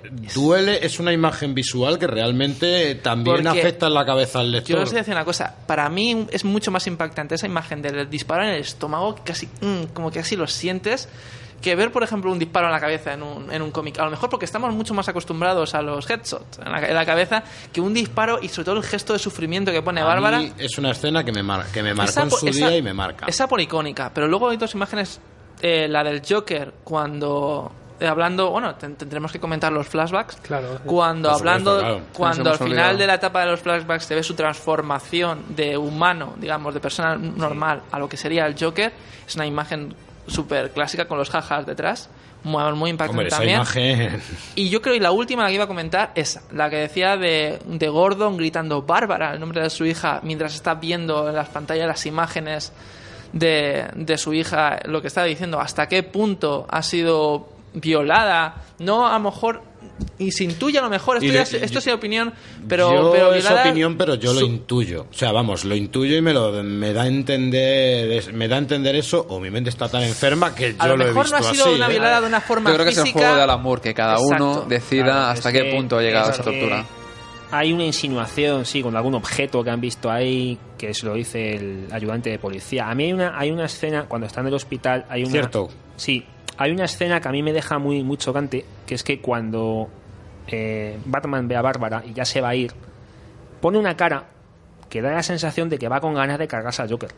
Porque realmente Ahí. ahí, en ese punto, yo creo que tiene esa intención, porque Brian Bolan es un tío que es que tú ves, hay muchas páginas que es que es la lluvia y el silencio, no necesita textos de apoyo. No, no necesita, No es que necesita. simplemente Claro, y es yo creo dibujo. que lo, con lo que ha jugado. Es con él, lo ¿eh? que ha jugado. Entonces tú ves muchas páginas que te está intercalando la página sin texto de apoyo, luego algo que te cuenta, luego el flashback, luego otra vez la página sin el texto de apoyo, luego otra vez el flashback y luego explota. Y entonces, claro, dices, joder, es que hay una, un- unas secuencias narrativas impresionantes. Pero yo creo que ese momento del hospital, esa cara que pone Batman, digo, uy, este se lo va a cargar. De todas maneras, Y que pierde la, la- la- la- la eficacia. Batman, que hasta ahí ha sido siempre un tío Sí, eficaz, que sí, consigue lo que sea, es como que pierde el rumbo. Sí, ahí- como ahí que esa ira, esa locura claro. le hace. De hecho, ahí yo creo que en medio del cómic ya nada más empieza a estar en ese debate de que no sabe qué hacer Sí. con la relación que tiene Sí, con sí, el sí. Joker. Es, es justamente lo que iba a decir yo al final. Bueno, antes de comentar esta cosa al final, pues antes ya vamos a pasar al final, pero me gustaría Sí, pasar pasemos. antes por el flash, por los flashbacks. Ah, bueno, por los flashbacks, sí, porque de- esto yo creo dicho. que es lo más lo que lo que más chicha podría dar, que es que aquí se cuenta o por lo menos Alan Moore, ah, aquí es donde a lo mejor hay peleillas, se cuenta más o menos lo que es el origen del Joker, cosa que para mí es lo más peligroso que se puede hacer en el universo de C, en, de todo el universo de C, es contar el, origen del Joker. Y es que, bueno, según este, este origen, realmente él era un tío normal, era un tío afable, era un tío amable, que estaba con su Come- mujer. un comediante, Sí. un intento de comediante. Y, Que no llega a fin de mes. Y va a hacer un trabajo realmente donde que esto conecta con el primer número de la historia de Batman, que por cierto, no sé si os habéis dado cuenta, pero Alan Moore no deja de jugar con la historia de Batman cuando del se ven los recortables de Eso es, Gordon. un, eso es un recurso que se ve en Watchmen. Hmm. El poner fotos con dibujos antiguos imitando a Bob Kane, por ejemplo. Y por ejemplo, hay un momento en el que se ve toda la Bat familia y se ve a Bat Jaimito y todo. O sea, Sí, sí, que es que- imitando el estilo de, de Bob Kane. Eso es muy, muy interesante fijarse. Y pues exacto, es el, juega muy bien con eso. Bueno, aquí se ve lo que sería el Joker, eh, cómo conecta de, de su etapa antes de ser el Joker a lo que sería el primer número de Batman, donde se ve Industrias Ace como, Sí. como capucha roja, y es que el Joker era capucha roja, eh, y se cuenta por qué llegó a esa su- situación. No tenía dinero, eh, no creo recordar que su mujer Está embarazada. estaba embarazada. Y aquí es donde viene lo más macabro del cómic para mí, que es que en, una, en unas dos viñetas, en dos viñetas, te- le, le dice un policía a- al hombre, a este hombre, que su mujer ha muerto, y justamente se lo dice eh, mientras está planeando lo que sería este atraco a, a la- a las industrias químicas. Y como llega, se sienta y, dice, y se pone así en shock y dice, mi mujer ha muerto. Y le dice a nosotros, me la suda, ¿sabes? Eh, tú esta noche vas a tener que venir aquí a robar Sí, esto verdad, con ¿eh? nosotros porque si no vas a tener problemas. Y- Ponte el casco y, y, se, roba. y se van. Es que hay, hay una escena espectacular que se van y se ve al personaje con las manos en tensión. Que, o sea, es una imagen estática, evidentemente, es un dibujo, pero casi, casi puedes sentir la tensión de las manos del personaje, cómo están temblando, de decir, Dios mío, mi vida se acaba de, de desaparecer, de destruir. Yo ahí veo el mérito al, al dibujante y menos al guionista, porque me parece que es muy, muy ligero eso. Ay, se ha muerto tu mujer, ay, vos a seguir. Yo creo que Alan Yo, Moore... yo pienso que este cómic se puede, leer, se puede leer sin letras. Se puede Sí. simplemente ojearlo. Solamente con los dibujos yo creo que tiene... el mérito es de... Es que en realidad Se nota que es, era la intención del dibujante el hacer Por este supuesto. es cómic. que el dibujante es el que lleva el peso en este cómic, claramente. Chicos, y vamos al final para poder Vale, sí. zurrarnos. Bueno, venga. Bueno, pues al final, nada. Si hay que eh, zurrarse. Realmente este cómic es eso, es que es mucho de las teorías eso que se puede sacar más que la historia del cómic en sí, porque la historia del cómic en sí es muy sencilla. Bat- el Joker rapta, no sé qué, tal, llega Batman, se pelean, se acaba el cómic. Al final llega, llega Batman, eh, tiene una, una lucha contra el Joker, que me encanta el momento en el que Joker le coge los, de los agujeros de los ojos a Batman, le baja así para abajo y de repente dice, pues Batman, que es un tío ahí enorme, súper fuerte, pues el Joker dice, pues mira, te hago con este gesto y me encanta cómo coge la tabla y le empieza a dar de río en de- la espalda. de y aparte que le, desmo- le desmonta el disfraz. Sí, y es- queda súper ridículo. En un- plan, te he bajado la máscara y ya con eso ya te Exacto, es como una falta de respeto Sí. al personaje de Batman que yo creo que solo la podría hacer el Joker. Y ya, ya hace un combate muy, muy curioso, pero yo creo que lo importante llega ahora después del combate y es cuando lo, lo más icónico del, del cómic es el chiste, es la broma. Exacto. Vosotros, bueno, primero me gustaría saber si os hizo gracia el chiste. A mí no. Sí, A mí yo sí, tampoco. sí me he reído. No lo A mí me entiendo. A mí, el, a- chiste a mí el chiste, gracia no me hizo, pero sí me dice que está el kit de la, de la obra, está ahí Exacto, realmente. porque son dos locos, eh, realmente. Son, do- dos locos está en hablando su de dos propia. locos y está hablando eh, de... Tú te crees que me vas a salvar a mí, pero en realidad somos dos locos. Estás igual de loco que yo. ¿Tú qué me vas a salvar? Y habla de la lógica dentro de la locura. Sí, también. exacto. Claro. Está muy bien llevado, creo que todo tiene significado en este cómic. Y bueno, y de repente Batman empieza a reírse con el cómic. Batman siempre tan serio, pues empieza, de, empieza a reírse con el chiste, perdón. Empiezan a reírse los dos, empiezan a reírse los dos. Y hay dos viñetas que de Ojo, repente pero la, una la risa descontrolada, que a mí Porque también es otro empieza punto. por ji, ji, ji, ji, ji, ji, ji, ji, ji, ji. Y de repente es como una página entera con pequeñas viñetas donde se va moviendo la risa y en las últimas dos viñetas desaparece la risa. Y yo creo que aquí va a empezar lo que va a ser la Ah, lucha de finales. Yo solo voy a decir Por- una palabra. ¿Os suena de algo el gas de la risa este que siempre No. usa el Joker? Hay gente que piensa eso, hay gente, yo por ejemplo tengo otra, otra teoría, hay gente que piensa eso, que se acaba la risa porque muere Batman. Yo opino lo contrario, si os dais cuenta en esa viñeta, justamente cuando empieza a reírse, Batman coge al Joker y parece como que la aprieta. O sea, no sé si os dais Para mí cuenta. realmente la idea es que mueren los dos, ¿eh? Mira, Vamos a ver. Para Sí. mí la idea que se quiso dar o que se puede sacar en conclusión es que mueren los dos. Mirad, ahí, ahora tengo el cómic aquí enfrente. Si os dais cuenta, cuando empieza a reírse, me da la impresión casi como que le coge del El cuello. hombro, más bien.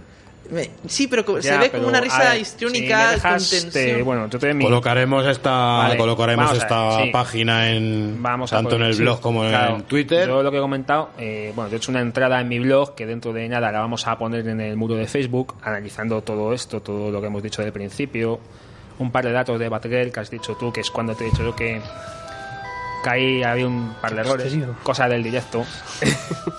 bueno, a ver, yo para mí el final no muere nadie. ¿Sabes? O sea, yo creo que el final ni, ni muere. Sí, yo creo que tampoco. Ver, Ni muere Batman, ni muere el Joker. El final realmente es un final simbólico porque lo que te está dando a entender es que son dos locos que están condenados a enfrentarse de por vida. Entonces, es un cómic que está dentro de la continuidad de- del universo DC, claramente. Eh, tú puedes, cada uno lo puede interpretar como quiera, porque realmente estos finales se hacen para que lo interpretes tú, ojo. Es que este cómic tiene mucho de eso, tiene claro, mucho tiene, de lo que tiene tú mucho de- de, lo interpretes. que tú interpretes, claro, y lo hace por, para que estemos toda, toda la vida hablando. Yo creo que simplemente el final, pues, mm, sí, le hace gracia, Batman se desquicia porque Batman se da cuenta realmente de que es muy parecido al Joker, pero no le mata. No le mata porque eso sería romper las reglas. Yo la primera vez que leí el cómic Uf, no pensé Claro, que había no, muerto. Pero, pero yo, yo lo que pienso simplemente es que, ya que ves que la primera viñeta del cómic es exactamente igual que la última, Otro recurso muy otro Watchmen, recurso Recurso de Watchmen, de pero a lo mejor por ahí tú puedes Que interpretar... dice mucho también de la obra. Claro, claro. Es el, el eterno retorno, el Ouríboros, Claro, este, el eterno retorno es- que lo usa círculo, mucho. es un lo, usa, lo- Entonces- lo usa mucho Alan Moore para ello. Yo, yo pienso que realmente lo que te está dando a entender es que van a estar toda la vida, uno comete un delito, entra en la cárcel, el otro luego sale, yo te vuelvo a meter y van a estar siempre así. Y si acaso a lo mejor lo que dice al principio, dice tal vez muramos los dos, como son dos caras de la misma moneda, el día que palmen van a palmar los dos. Claro. Pero, pero no en este momento, ¿eh? Ojo. A ver, está claro que morir no muere ninguno No, claro. porque la historia está metida en la Claro, continuidad. está metida en la continuidad y el fallo a lo mejor Pero, es pero que Brian. Boland sí yo creo que usó eh, la dejadez que ha tenido Alan Moore, porque Alan Moore ha Sí. dicho siempre que esta obra nunca le ha gustado. Nunca le ha gustado, y esa dejadez que tuvo la ha aprovechado para con su dibujo, que estamos hablando que es demasiado expresivo, demasiado narrativo, dar el toque que realmente quiere Brian Boland encima del guion. Porque luego ha sido él el primero que ha alimentado estas, estos, leyenda. es- estos rumores, porque en el 2008 es lo que De- dijo él. De hecho, eh, en el epílogo del al final, eh, incluso dice- te empieza a contar que te va a explicar el final y, Y se y queda justo en a- puntos suspensivos. Empieza eh. a rajar, que si tiene otra historia también que viene después. Y justo al final te dice, bueno, lo que os iba a contar, os iba el final, tres puntos. Y, Y ahí se acaba. O sea, que el mismo alimenta El mío, ta- claro, ha sí. alimentado también la ese y unos cuantos más, como Grant Yo lo que veo ambigüedad es Kevin por, por qué Smith. se ríe Batman. Yo no sé si se ríe por el No, chiste o que- porque le daba a dar una ver, porque paliza. se desquicia. Yo lo, que, no sé. yo lo que pensé la primera vez que leí el cómic fue de que la tensión que lleva llevando to- toda, toda la historia, su- que la- lo de Bárbara, lo de Jim, ver como que el Joker se, ha- se le ha ido la olla, se le ha pasado, ese momento como que ahí todo explota. Claro. Dice, dice, Dios mío, tú, es- es- joder, qué tensión, estoy loco. Yo lo que pensaba la primera vez, pero sí que es cierto de que le, le- tuvimos una conversación después del último, el último programa ahí tomando algo y es que me, me- no creo que fuiste tú, que Dani, que me dijiste se se, se, eh, se ha muerto, o sea, uno de los dos se ha muerto. Entonces ahora al releerlo me está fijando, de verdad que, que, que me he pasado cinco minutos mirando la hoja, viendo, pensando, viendo qué, qué puede ser y, y digo, pues a lo mejor sí, joder.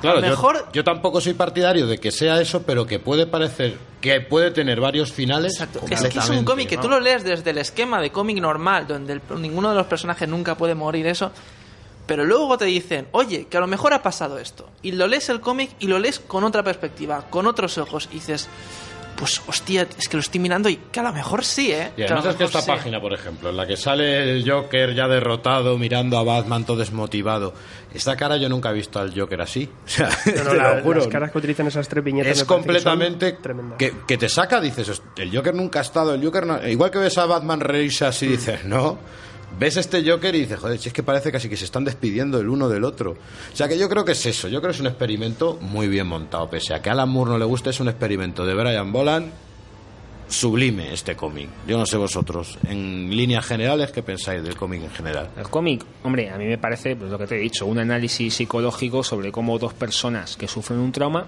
reaccionan de forma diferente. Yo no le doy más vueltas. Yo lo del final no creo que sea para comerse tanto la cabeza. Antes de... per- perdona. Sí. No, perdón, que te, que te creo que te he cortado. No, no, no. Pero vamos, si quieres doy mi opinión sobre la obra. A mí, cuando la leí en su momento, que fue cuando fue publicada, además coincidió justo con el estreno de la película de Batman, De Tim Burton, sí. sí, de Tim Burton, que yo creo que Tim Burton, nada más él lo ha dicho, esta obra le ha gustado mucho Y se basó bastante. y se basó bastante el origen del Joker que ha utilizado él bebe de, de aquí.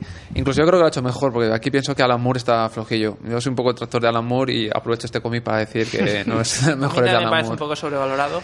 Y antes, me gustaría decir, antes de que acabásemos, que es el tema de los flashbacks del origen del Joker, que también aquí puede haber... Yo soy de los que opinan de que ese no es el origen del Joker, que hasta el propio Joker en un momento dado dice, este es mi origen, pero tampoco estoy muy seguro, porque estoy tan loco, estoy tan zumbado, que a lo mejor esta idea no es la que, lo que realmente A mí, pasó. a mí me gusta personalmente por eso. No me gusta que esté el origen del Joker, pero con esa frase sí lo arregla. con esa frase sí lo arregla y ¿qué ocurre? Que es, diciéndonos, no sé si será este, nos da un falso origen que te hace crearte la empatía al Joker porque, eh, porque lo que tiene el origen. que habría- Quiere hacerte una empatía de, joder, pobre hombre, mira la vida como la ha tratado, mira en lo que le ha transformado Es que la este es vida. un cómic muy más de Joker que de Batman. Sí, Es por que, supuesto, es, es el cómic de Joker. A Brian Más de Bolan que de Moore también. A Brian Boland no, no le gustó, no le gustó que saliera el origen del Joker, igual que no le hizo gracia que disparasen a Bárbara Gordon. No, claro. Tiene que tragar con eso, pero no le hace ni puta gracia. Incluso él, él también lo explica que, que prefiere esa interpretación de que es uno de los posibles orígenes de Joker, que a él tampoco que le parecía demasiado atrevido Ah, a mí me gusta cerrar eso. un origen. Y es que en- Y mañana te cuento otra cosa. Hoy este es mi origen y mañana...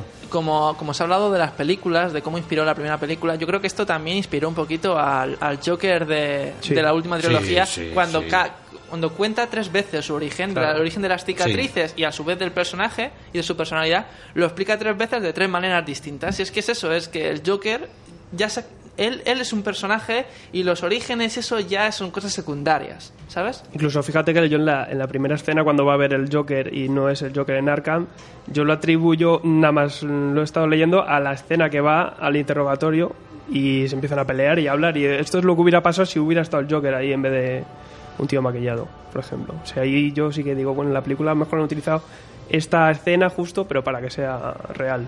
Yo creo que con la tontería sea bueno o no sea bueno, ¿cuántas veces os lo habéis leído? Yo dos.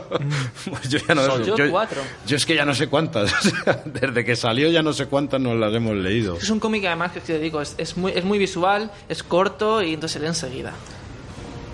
Este, para mí el que tengo mejor recuerdo de Batman. De hecho, cuando leí Batman, es- esta, la broma asesina, fueron momentos que dije, "Ah, pues el personaje de Batman sí que está... Últimamente eh, hay algo en- comentándonos en Twitter y con mucha razón hay gente que está empezando en esto de- del mundo del cómic. Entonces también me gustaría que miráramos un poquillo hacia esos nuevos lectores. ¿Le recomendaríais este cómic como para empezar a... Para mí 100% sí. Más Yo que nada porque es un, el Joker está muy bien retratado aquí. Batman tiene, la verdad, también la parece muy bien retratado. Pues que te guste más, te guste menos. La dureza que hay es increíble, está muy bien dibujado, que es lo que para mí el aspecto más importante de los cómics, el dibujo. Yo lo recomendaría 100%. Pues estaba Yo en tengo- desacuerdo. Yo tengo cierta. Yo es que te digo, porque yo fue una de las primeras cosas que me leí de Batman. Entonces en su momento no lo aprecié. Entonces, claro, si no te has leído nada de Batman, se te pueden perder cosas. Yo al revés, yo, yo como lector todavía no me he leído muchas cosas de Batman. Esto, eh, de hecho, esto me lo he leído hoy y, y a mí sí que me ha aportado. Lo que pasa es que creo que voy a leer luego cosas y no me van a llegar a, a este nivel. Yo creo, Hombre, pero como yo- primera lectura de las primeras que he hecho de Batman sí que me ha parecido. Yo, al contrario que José, yo sí creo que es un cómic muy para el que no ha leído nada de Batman, porque no tienes que saber nada, o sea, no Bueno. tienes que saber cosas del personaje, más a- porque lo que te- lo que tienes que saber es que se enfrentaban de antes, te lo explican ahí. Es una historia, yo creo que para meterse en el universo de Batman, Yo recomendaría más el año 1 de Frank Miller que esto. Hombre, por supuesto. Claro, claro, es que- Por supuesto, pero... A ver, claro. Pero bueno, sí, venga. No, pode- no podemos hablar de niveles porque, a ver, Hay que cada, cada uno, su- cada uno tiene su mundo. Y respecto al cómic, me gust- pues yo soy de los que opinan de que el cómic está muy bien, que además ahora que lo he vuelto a leer me ha gustado un poquito más, pero sí que es cierto de que la gente que lo pone en altura, por ejemplo, del regreso del Caballero Oscuro o de qué año uno, para mí no está a ese nivel. No, está a nivel principalmente porque tampoco. argumentalmente se nota que es un cómic, que es un prestige, que, que cuenta lo que cuenta y que le falta chicha, aunque es muy impactante, le falta la chicha que, por ejemplo, puede tener otras historias del murciélago. Ha conseguido más fama de la que de la que realmente buscaba. Yo es lo que pienso. Que, Sí, yo creo que hemos- sí. ha sido el resto de los lectores los que le hemos y los premios, porque ganó muchos seis. Sí, eh. ah, quería comentar eso. Ganó ese, año el triplete. ese año ganó el premio a mejor, mejor cómic, a mejor dibujante a mejor guionista. O sea, hizo triplete. sí, eso fue- ese año. Y el no señor Alan Moore se hace esto desmotivado, significa que es que puede hacer ya con la punta de la barba lo que lo que quiera. Es el Guardiola del cómic. Bueno, era, era. Era. Dejémoslo ahí. Pues nada, original. yo creo que con esto no ha habido sangre. Habrá algún alguien en Twitter estará descontento con nosotros que nos perdone. Pero bueno, eh, yo no sé, para terminar esto me gustaría contaros un chiste. Ah, vale. No sé si conocéis el chiste ese de, de dos locos que están en el manicomio y quieren escaparse. Sí. Bueno, Mejor dejémoslo, porque yo no sé contar muy bien los chistes y cuando yo cuento un chiste puede ser una broma asesina. Accediendo a las interceptaciones del SHIELD, el FBI y la CIA. Iniciando reconstrucción virtual de la escena del crimen.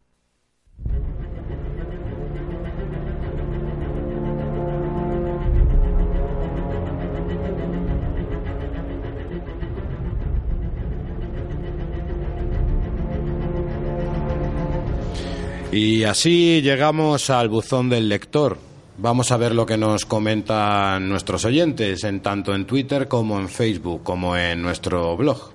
Y para ello traemos a Alfredo Matarranz, nuestro chico Twitter. Hola. Bueno, eh, lo primero, muchísimas, muchísimas, muchísimas gracias a todos los oyentes. Impresionante las descargas, las escuchas, eh, los mensajes de agradecimiento, eh, todas las respuestas que nos hacéis, o sea, que es impresionante. Muchísimas gracias por, por compartir esto con nosotros y, por hacer que Tomos y Grapa sea, sea lo que es ahora. Y bueno, vamos para arriba y, nada, que gracias.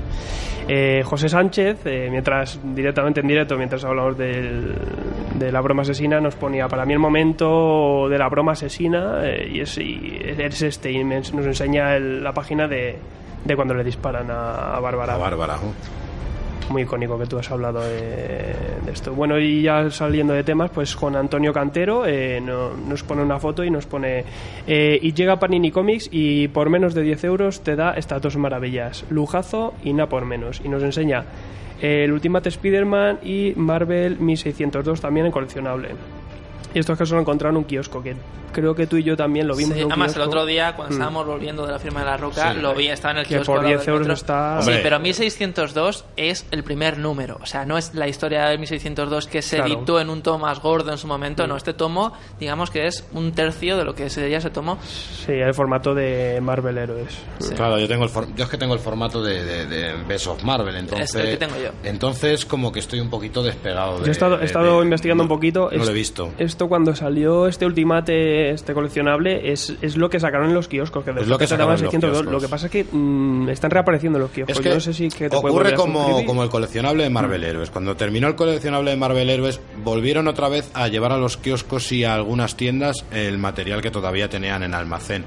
Ahora el coleccionable Ultimate ha llegado la muerte de, de Spider-Man, eh, de Ultimate de Spider-Man, ahí han cortado la colección y lo que están haciendo ahora es volver otra vez a publicar desde el principio. Quedan ahí unas cosillas de Ultimate X-Men y Ultimate Fantastic Four que la están también publicando aparte, pero parece que quieren hacer eso y quitarse material de, Sí, bueno, de, todas- de todas maneras, pues eh, por 5 por cinco euros cada tomito, Está pues, genial, está muy bien está en oferta genial. pues para empezar a lo ven, verlo que lo cojan. y engancharte al, al Spider-Man de Ultimate, que está muy bien.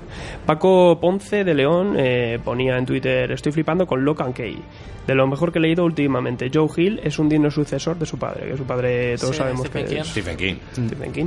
Ryan le contestaba y decía, uno de los mejores cómics de este año. Eh, también recomiendo The Cape. Sí, Dice es que el primer tomo... The Cape, la, la capa, de verdad, yo lo, yo bueno. lo recomiendo. Además, editado de una manera preciosa, en un, un Sí. tomo así en tapadura muy bonito. Aquí lo publicó Planeta. Sí. Yo juraría que si ahora mismo no recuerdo, Yo, lo tengo, eh, lo tengo en casa. Yo el Locan Key también me lo he comprado y está muy bien. Tú estás que lo tiras. Sí, yo es que me compro ¿eh? cosas que no veas. Me lo compré, me lo he comprado y me ha gustado mucho, ¿eh? Sí, muy interesante. Tenemos, sacar tanto tenemos, Eso eh, no puedo decirlo. Mucha gente que, que nos pide también que hablemos de, por ejemplo, creo que era Fra- Fran Hormigo, ponía, también podríais profundizar en los indies americanos, Image, IDW, IDW, eh, mi etapa pijamera pasó hace, hace un poco. Eh, sí, yo esto es lo que, lo que Yo hablábamos, también. que yo creo que estas, estas colecciones como American Sí, Vampire, claro. Locan Key, Yo estoy de acuerdo. Saga, yo creo que es, sí, American vamos Vampire es muy buena. Tendremos que hacer un- un especial de alguna de estas historias antes o después, seguro. American Vampire. Yo estoy de acuerdo porque además parece que es verdad que, que hasta ahora hemos tratado temas Marvel, DC, pijameo total, pero yo creo que aquí todos somos lectores de todo. Entonces, Y Franco, de- y Franco Belga deberíamos Sí, intentar. también, eh, hombre, todo lo que caiga en nuestras manos eh, se lo debemos a, a este oyente y, y al resto que piensen queda. como él. Eh, Alfonso nos ponía espectacular, ya estoy enganchando al podcast, eh, soy amateur en el mundillo y aprendo muchísimo en cada programa. Gracias. Eh, en algún programa podríais eh, hacer algo para los que somos más novatos y recomendarnos inicios de sagas, que tengo el Spider-Man de Leidito, Romita y Ferlen. quería empezar eh, otras como X-Men o Vengadores. Hombre, yo ya le comenté a este chico que el universo de C ahora mismo está a punta de caramelo para, para meterse a ello, porque hace dos años y medio se hizo reinicio. O sea, hace dos años, tres años, se ha hecho un reinicio. Entonces, por ejemplo, si te quieres enganchar a Batman, lo tienes perfecto ahora mismo. Te lees en, en- en un mes, te puedes leer todo lo que hay hasta ahora y ya te pones al día. Y engancharse a muy buena época. Este se quiere enganchar a Marvel, me parece. Hombre, Lo tiene, más tiene com- pinta. Tiene pinta. Entonces yo para. Marvel, pues que aproveche los Omnigol si puede. Los Omnigol hay muy buenos. Los y- hay muy y Si le buenos. gusta la Patrulla X, Claro. el primero, vamos, de lujazo. Y, de Thor, de hecho, ahora va a salir el segundo, me parece. Entonces de Thor se puede pillar, puede empezar por ahí. Una etapa muy bizarra, muy lo de Y- Kirby. Yo sí se lo recomendaría. Y para ponerse al día, yo por ejemplo, a partir de Infinito me he puesto al día en, en el universo Marvel, que me, me había desenganchado, y me está yendo bien. Entonces, si, si quisiera, para ponerse a leer al día, a lo mejor, hombre, sé que es cierto que a lo mejor no te enteras de todo, pero yo me he puesto desde Infinito y por ahora, Te más o menos, Ahí tienes que Uf, meterte en uf. la etapa de Hickman de los Vengadores. Si no, Y yo me iría un poquito más atrás. incluso un poquito Sí, claro, más pero atrás. siempre podernos irnos más atrás. No, pero Civil No, War, pero- también hay que decir que yo Civil War a la ver. leí. Yo me desenganché en Civil War. Vamos, bueno, hablando también de recomendaciones, en Twitter sí que todos los viernes eh, suelo recomendar alguna obra. Eh, la semana pasada recomendábamos Sandman Overture, la edita CC, son grapitas. Lo que pasa es que la dibuja JH Preciosas. William III y va muy despacio. La edición aquí en España, sobre todo, se han lanzado muy rápido a editarla. Y, y nos ponía Razor Caen, eh, eh, JH William III, uno de los mejores dibujantes del medio actualmente. Eh, Álvaro también nos decía, lo tengo pendiente, tengo grandes expectativas puestas en él. No sé qué tenemos que decir. Yo creo que también deberíamos hacer un programa de, De Sandman.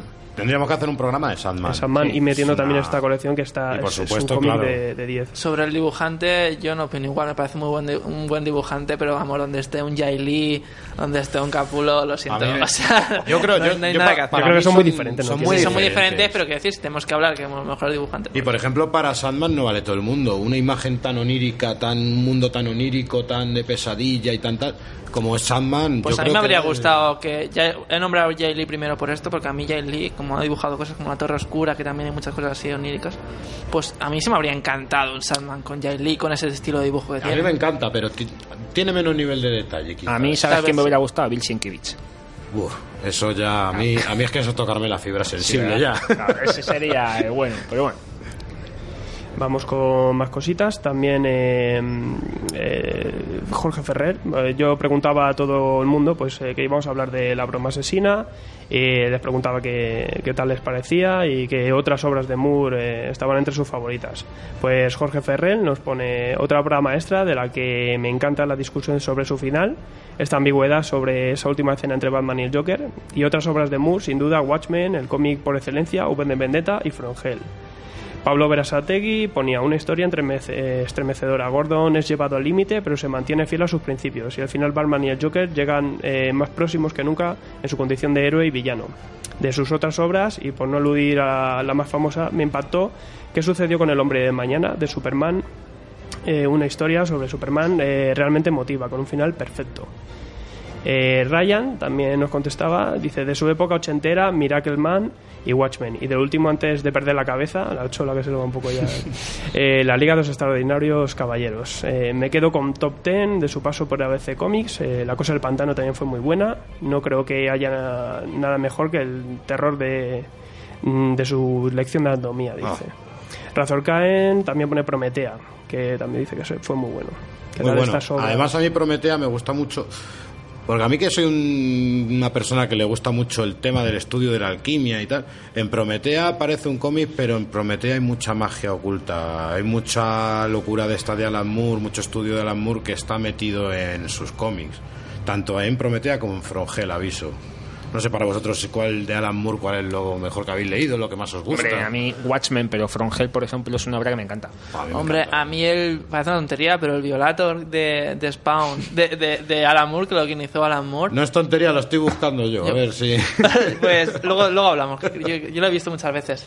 Eh, para- a mí me parece genial. O sea, parece una tontería, ¿verdad? Porque a lo mejor dentro de estas grandes obras que estamos hablando, decir una pequeña historia de un, de un malo de Spawn, pero joder, a mí Es me que, es que mucho. Alan Moore hay que recordar de dónde ha salido tanto que él reniega del cómic de superhéroe, del cómic de superheroico y tal.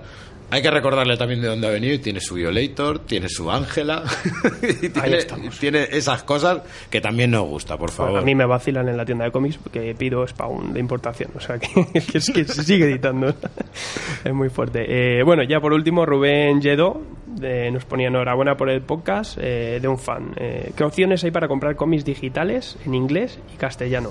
Hombre, en- Gracias. En, inglés es muy sencillo. La propia DC los puedes Es que comprar la propia- digital sí, y Marvel exacto. igual. Marvel las propias editoriales tienen sus, sus ventanas. Es más, y tiene sus cómics gratis también ahí. Que mire Sí, que tiene sus cómics. gratis. Co- Cosmixology también tiene, tiene copado el mercado, tienen, venden ahí toda, de todas que las editoriales. De cómic digitales controlo poco, ¿sabes? Entonces no te Es puedo- que realmente Ya, aquí en. España el problema es que, a ver, si por ejemplo CC editara los cómics en digital, la gente lo piratearía y ya no, la gente en vez de ir a comprarlos a la tienda, lo compraría pirata. Entonces aquí en España el mercado en castellano de los cómics de manera oficial, de manera digital, no. Porque no es rentable, porque re- realmente no van a conseguir eh, gente que lo vaya a comprar en digital y van a perder los, los que lo compran en físico porque muchos de ellos dirán, joder, si es que tengo aquí la misma edición en digital pirateable y... Lo cierto descargo". que, que en España hay poquita cosa. Yo he encontrado un portal que se llama Comic, Comic, eh, con sí. K y con dos Os. Eh, tienen cositas de Aleta, Invencible, Dolmen, Dibucus. eh, Panini, por ejemplo, tiene Powers. Tiene un par de cositas. Lo que pasa es que aquí en España no está. no está Todavía muy es un catálogo hay- pequeño. Es un catálogo muy, muy pequeño. Pero porque aquí en España nos gusta la picaresca y nos gusta lo que nos gusta. No, de todas maneras, a veces también conviene probar las cosas antes de comprarlas. Pues bueno, señores, Es la ventaja. gran programa y enhorabuena a todos y creo que es hora de despedirse. Adri. Pues nada, chicos, y nada, la semana que viene y que espero que todo el mundo comente, en, eh, siga comentando en Twitter, que haya interactividad y ya está. Hasta la semana que viene, chicos. Pues nada, yo me quedo con la idea que nos han mandado American Vampire para la semana que viene. Parecería bueno. un tema muy bueno. Y nada, despedirnos hasta la semana que viene y bueno, más y mejor. Eh, caballero, Alfredo. Nada, muchísimas gracias a todos los oyentes por formar parte de, de Tomos y Grapas. Y desde aquí, y hablo por todo el equipo, gracias. Bueno, os esperamos como todos los viernes en nuestra cita semanal y esperamos que estéis allí o bien que nos escuchéis por iVoox. Un saludo y gracias a todos.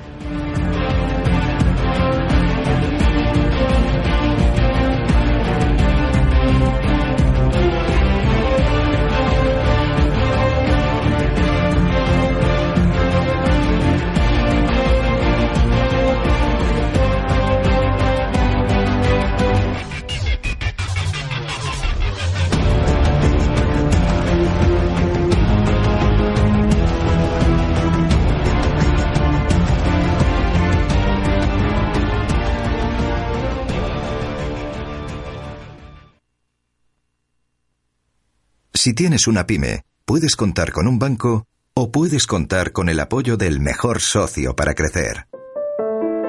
Encuentra en Santander Advance todo lo que necesitas para seguir creciendo. Financiación para tu día a día y para el futuro. La ayuda más completa para la internacionalización y programas exclusivos de formación y empleo. Entra en santanderadvance.com y descúbrelo. Santander, un banco para tus ideas. Tú no lo sabes, pero lo eres todo para mí. Por eso pienso esforzarme para que cuando me conozcas quieras quedarte a mi lado. Hazte ahora cliente de Bankia y disfruta de seis meses sin comisiones en tu cuenta, transferencias y tarjetas. Sin compromiso. Te estamos esperando. Tú decides cuándo. Bankia. Consulta condiciones en oficinas Bankia y en bankia.es. Si juegas al baloncesto puedes meter un tiro libre. Con técnica, un triple. Con talento, desde el centro del campo. Y de campo a campo. Puede parecer imposible. Para Caser es cuestión de confianza. Caser Seguros.